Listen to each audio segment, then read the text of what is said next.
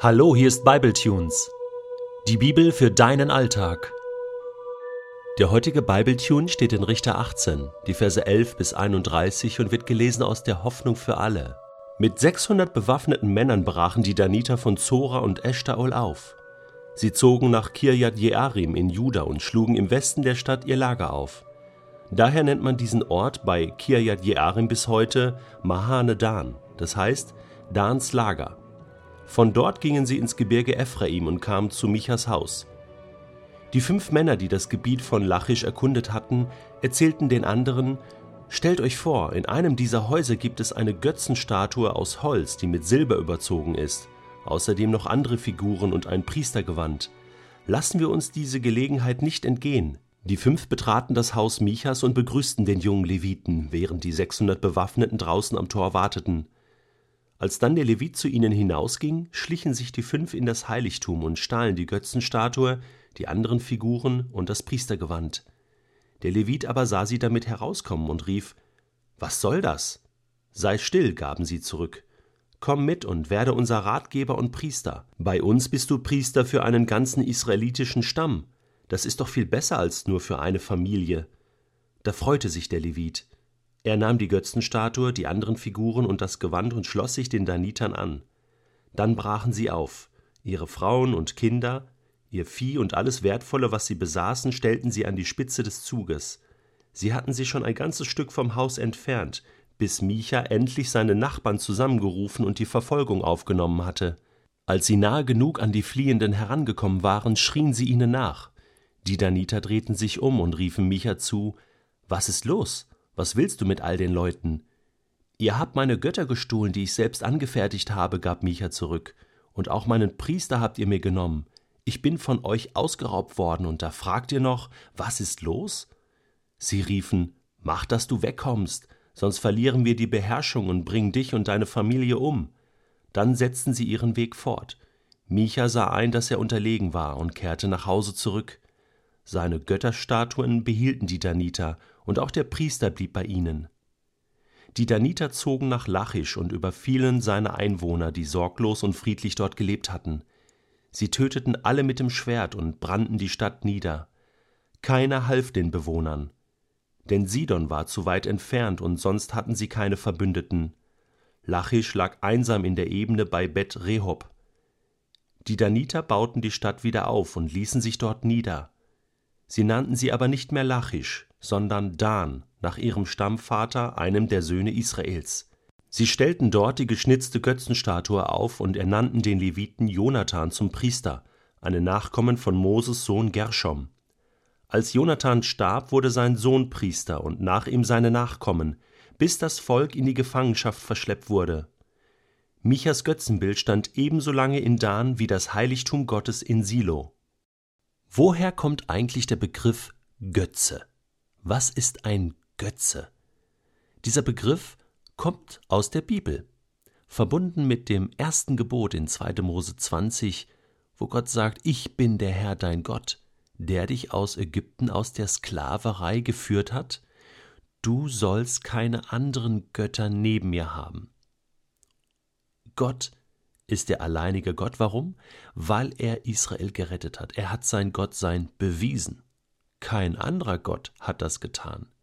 Und deswegen ist alles andere Blödsinn. Man könnte auch sagen irrelevant oder auch null und nichtig. Und deswegen werden diese anderen Götter, die eigentlich keine wahren Götter sind, auch Götzen genannt, so als ja negative Verniedlichungsform, könnte man sagen, ja.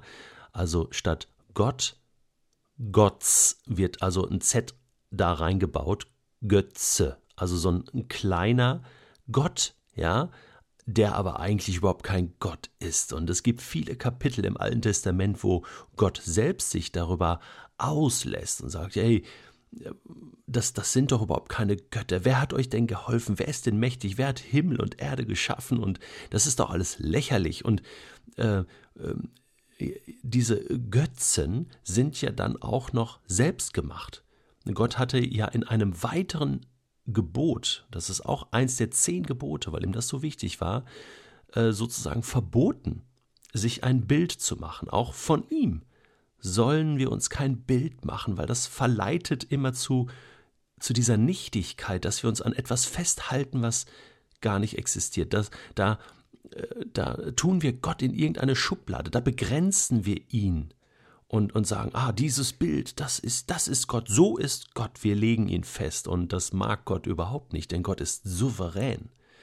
Und deswegen sagt er, macht euch kein Bildnis, äh, sprecht meinen Namen nicht zum Nichtigen aus. All diese Gebote, die Gott dort gibt, das soll ihn und seinen Namen schützen. Denn schlussendlich sind diese Bilder selbst gemacht. Und das zeigt auch diese Menschlichkeit der Götzenbilder auf. Es ist selbstgemacht, es ist hausgemacht. Und es passiert so unmerklich. Ja, man meint es gut, komm, wir machen uns ein Bild, dass wir Gott so vor Augen haben, dass wir ihn nicht vergessen. Dabei sollen wir über seine Taten reden, sollen mit ihm reden. Aber davon lesen wir hier in Richter 18 überhaupt nichts. Da geht es die ganze Zeit um Götterbilder und wir klauen das Götterbild und wir nehmen es mit und das Götzenbild bleibt bei uns und wir stellen es auf und das ist so eine parallele Geschichte zum wahren Gott. Und das schleicht sich so ganz unmerklich ein und man verwechselt das auch ganz schnell.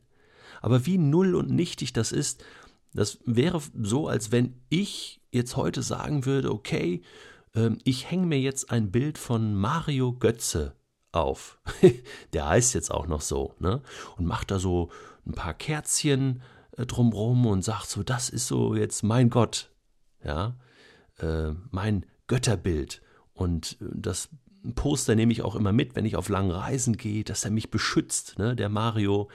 Äh, ja, und später wird aus dem Mario Götze der heilige Götze. Ja, und äh, wenn er dann irgendwann auch noch Weltmeister wird, ja, dann ist es der oberheilige, selige Götze, ja. Ähm, und, und das ist so mein, mein Heiliger, mein Gott, mein Götze, ja, an den ich glaube und an den ich festhalte.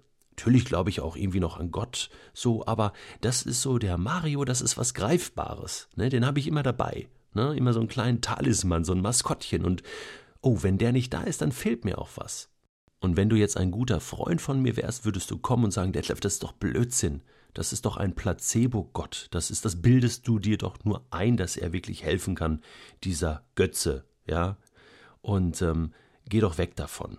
Ja, das ist doch Quatsch. Ja. Überleg doch mal. Aber so einfach ist das nicht. Wir verschenken manchmal unseren Glauben an Dinge, an Sachen, an Überzeugungen.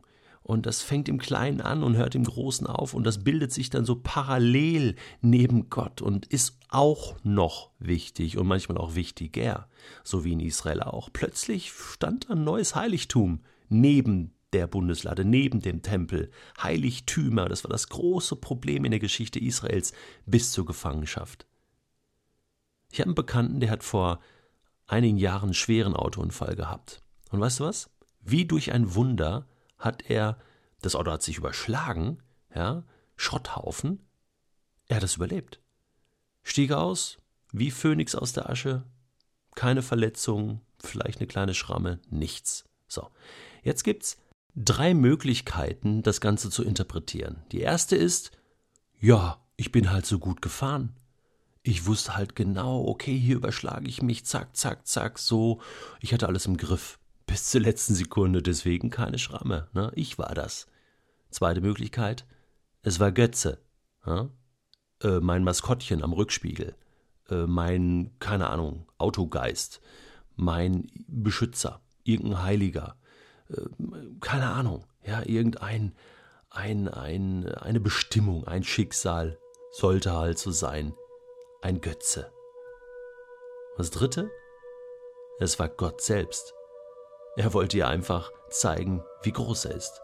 Er wollte dir mit dieser Nummer etwas zeigen. Dein Leben ist in meiner Hand.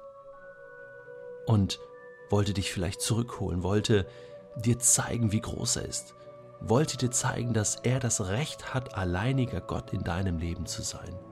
Manchmal ist es schwierig, bestimmte Ereignisse im Leben richtig zuzuordnen, ich weiß das. Aber fang noch mal an. Dein Leben, das, was du im Moment auch erlebst, aus dieser dritten Brille zu sehen. Ich bin der Herr dein Gott, der dich aus Ägypten, aus der Sklaverei geführt hat. Du sollst keine anderen Götter neben mir haben.